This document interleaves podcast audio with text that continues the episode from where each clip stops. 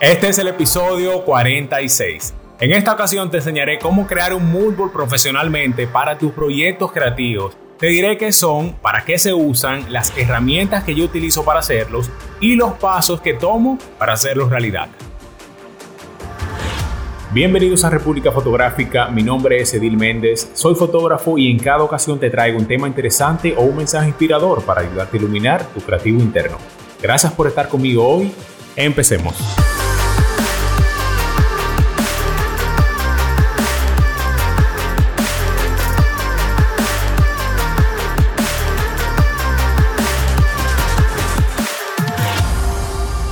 Grace Coddington dijo, mantén siempre los ojos abiertos, sigue mirando porque todo lo que ves puede inspirarte. ¿Qué tal amigos? Yo soy Edil Méndez. Si no me conoces y estás llegando por primera vez, muchas gracias por pasar un rato conmigo. Si estás escuchando este episodio y aún no lo haces, ve, sígueme en Instagram, suscríbete a mi canal de YouTube y comparte este episodio con un amigo. También recuerda activar las notificaciones para que nunca, jamás te pierdas un episodio. Los mood boards son una excelente manera de organizar tus ideas y encontrar inspiración. Si eres fotógrafo, si haces video, si eres diseñador gráfico, maquillador, no importa. Si tú tienes una inclinación artística o haces algún trabajo gráfico, los mood boards son una forma crucial de organizar visualmente los conceptos creativos para ti, para tu equipo o para tus clientes. Este episodio viene sin ningún desperdicio. Así que vamos a empezar rapidito con lo más importante. ¿Qué es un mood board? Bueno, un mood board es simplemente un tablero de ideas o de inspiración en el que puedes organizar o mostrar tu contenido favorito para darle forma a un concepto. Puedes agregar imágenes, videos e incluso sonidos a tu mood board para comunicar visual y auditivamente todos los aspectos y tus preferencias de estilo. Los mood boards son importantes porque es cierto, una imagen vale más que mil palabras. Puede que a mí me guste un ángulo o una composición o una foto, una pose en específica, un estilo de iluminación, de color o cualquier otro elemento de la fotografía o del video. Pero es difícil poder expresar eso, poderlo colocar en palabras. Como todas esas ideas vienen de diferentes sitios y como todo el mundo entiende las cosas de forma diferente, el mood board permite a que todo el equipo, desde los fotógrafos, los maquilladores, editores, estilistas, todos estén en la misma página y puedan comprender claramente la dirección que el proyecto debe tomar. Ser capaz de crear un mood board profesional es una ventaja que tú vas a tener, es una ventaja que tiene cualquier creativo porque te ayuda a comprender el equipo que necesitas, la configuración en la que tienes que colocar ese equipo o cómo abordar una toma. El moodboard te da la dirección para los colores, para los accesorios, fondos, texturas y lo que más me gusta es que te permite con mayor facilidad combinar elementos y aspectos creativos de diferentes fuentes para crear algo verdaderamente tuyo. Es bueno que les mencione que es también importante que aprendas a manejar los mood boards porque algunos clientes que tienen más experiencia, como las revistas o en publicidad, por ejemplo, suelen proporcionar al fotógrafo o al creativo un mood board sobre cómo debe salir el resultado que ellos están buscando. Aunque otras veces seas tú quien haga el trabajo de crearlos. Antes de empezar a contarles paso a paso cómo yo hago mis mood boards, quiero darles un par de consejos. Cuando estás organizando un concepto, es útil si tienes mucho material de donde elegir. Por ejemplo, yo siempre estoy recolectando imágenes y fuentes de inspiración. Tú puedes reunir recortes de revistas, guardar imágenes en una carpeta en tu computadora, capturar la pantalla, tomar fotos con tu celular y mis dos fuentes favoritas, guardar el contenido de Pinterest y de Instagram. Incluso si no estás seguro de dónde o cuándo lo vas a usar, si ves algo que te inspire, guárdalo para más tarde. Mi segundo consejo es que es bueno que tú tengas un punto de referencia visual para cada aspecto de tu sesión o de tu proyecto. Cabello, maquillaje, vestuario, iluminación, modelos, poses de los modelos y accesorios, por ejemplo. Y si estás trabajando con un equipo, puede ser muy útil dedicar una sección de tu mood board a cada miembro del equipo, a tu estilista, a tu maquillador, a tu modelo, etc. Si estás disfrutando el tema, aprovecha este momento y dale like al episodio. Además, déjame un comentario diciéndome si los conocías, si tú sabías que eran los mood boards o si los pones en práctica en todas tus sesiones como yo lo hago. Así que déjame un mensaje ahí abajo en los comentarios. También quédate hasta el final porque ahora te voy a decir las herramientas que utilizo para hacerlos y los pasos que tomo para hacerlos realidad. Bien, esta parte del episodio va a ser muy visual, así que si estás escuchando la versión de audio del programa en Spotify o en Apple Podcast, yo te recomiendo que veas el video en YouTube para que te sea más fácil darle seguimiento a los pasos que te voy a decir ahora. Ok, voy a usar de referencia una sesión que hice con Stephanie Liriano porque fue un photoshoot bastante amplio con diferentes elementos y eso nos va a ayudar a ver todo lo que abarcó el mood board que hice para esta sesión.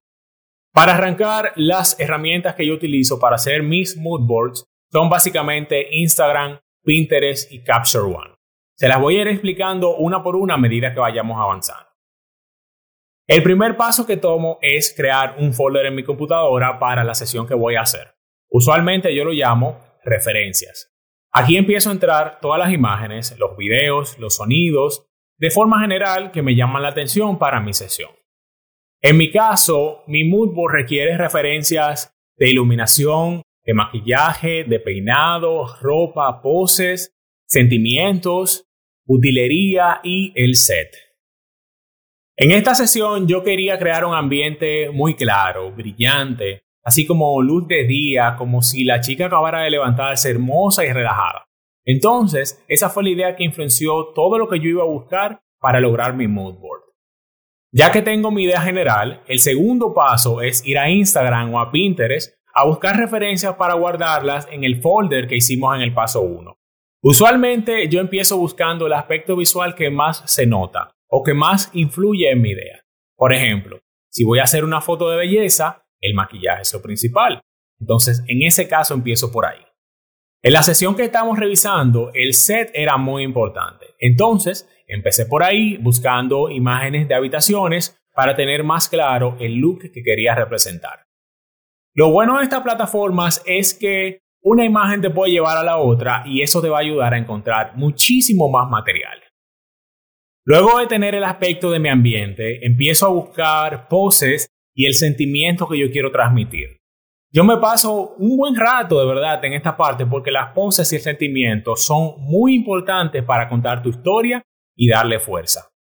Buscar referencias de poses hará que la persona que vas a fotografiar se sienta mucho más cómoda frente a la cámara especialmente si nunca ha modelado antes, porque de esa forma tú le estarás mostrando qué tipo de apariencia deseas lograr. Como fotógrafo debes guiar la dirección que deseas ir en función de tus imágenes de referencia. Luego que tengo las poses, paso a la ropa. Nota, en la fotografía de moda, la ropa es lo principal. Si yo estuviera haciendo una foto de moda, todo lo hubiera hecho alrededor de la ropa. Yo busco referencias de poses antes que la ropa porque me parece que es un elemento mucho más importante para los retratos. Además que no toda la ropa funciona bien para todas las poses. La ropa que sustentaba esta sesión era bastante delicada. Tenía colores pasteles, blusas de tiros, prendas cómodas, etc. Como esta sesión era para Stephanie y no se iba a conseguir ropa de tienda para este shoot, yo busqué referencias de cómo yo imaginaba la ropa para mandársela a ella y que ella pudiera buscar en sus prendas personales los elementos que funcionarían mejor. Por último, busqué referencias de maquillaje y de peinado para compartirlas con mi esposa Giselle Hernán, quien era la maquilladora durante esa sesión. Así ella podía crear un look de maquillaje acorde a la estética que estábamos buscando. Mi siguiente paso, el número 3, es organizar mejor todo ese contenido que fui recolectando poco a poco. Y para eso yo me paso a Capture One. Nota que aunque yo utilice Capture One, tú puedes hacerlo en otros programas como Bridge de Adobe, ese fue un programa que yo utilicé por muchísimo tiempo, también puedo usar Lightroom. O ni siquiera eso importa, tú pudieras organizar tus imágenes directamente incluso en Pinterest o Instagram. Yo prefiero las apps de organizar imágenes como Capture One porque me permiten ordenar todo visual y fácilmente por tema, por color y por estrellas. Por ejemplo, puedo asignarle una estrella a mis referencias de maquillaje, dos estrellitas a las fotos de ejemplos del escenario y tres a las poses. Ya ven más o menos hacia dónde voy. Esas apps son muy importantes para mí porque también puedo reorganizar las cosas. Cambiando de posición, yo puedo imaginarme mejor cómo una pose funciona con otra, cómo quizás la ropa se ve junto al set, etc. Los moodboards pueden ser de muchísimas formas, de muchos tamaños, de muchas maneras. Yo he visto muchos moodboards bien bonitos por ahí y bien organizados, pero yo no los hago así a menos que sea para una presentación formal para un cliente. Si es un trabajo informal o es algo para mí, la manera que te mostré va a funcionar a la perfección. Una vez que hayas completado tu mood board, solamente tienes que compartirlo con tu equipo y empezar a preparar tu próximo proyecto. Por último, yo te recomiendo que siempre estés abierto a la inspiración, donde sea que estés. Nunca se sabe dónde o cuándo vas a encontrar inspiración. Podría salir en la ducha o mientras estás en el supermercado, donde sea. Así que como dije en el principio del episodio, mantén siempre los ojos abiertos, sigue mirando porque todo lo que ves puede inspirarte. Espero que te haya gustado este tema, yo estoy seguro que puede ayudar a alguien. Si tienes a un amigo que le pueda interesar, mándale el link republicafotográfica.com o el enlace desde YouTube, desde Spotify, desde Apple Podcasts o desde cualquier otra plataforma que utilices. Recuerda seguirme en Instagram, suscribirte a mi canal de YouTube y activa las notificaciones para que nunca te pierdas un episodio. Por último, compárteme tu feedback sobre cómo puedo seguir mejorando, qué te gustaría escuchar en el próximo episodio y qué te pareció este tema. Muchísimas gracias por pasar un rato conmigo hoy, así que ya sabes qué hacer. Imagina, planifica y crea.